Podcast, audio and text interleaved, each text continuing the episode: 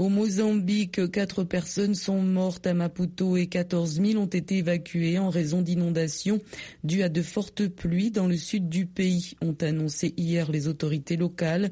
30 000 personnes ont été touchées par ces inondations, selon la directrice de l'Institut national pour la gestion des catastrophes, Louisa Meke, qui a dit regretter ne pas disposer d'hélicoptères pour répondre à l'urgence. La région la plus touchée est Bouané, à une trentaine de kilomètres de Maputo. Deux ponts se sont écroulés et plusieurs routes ont été submergées.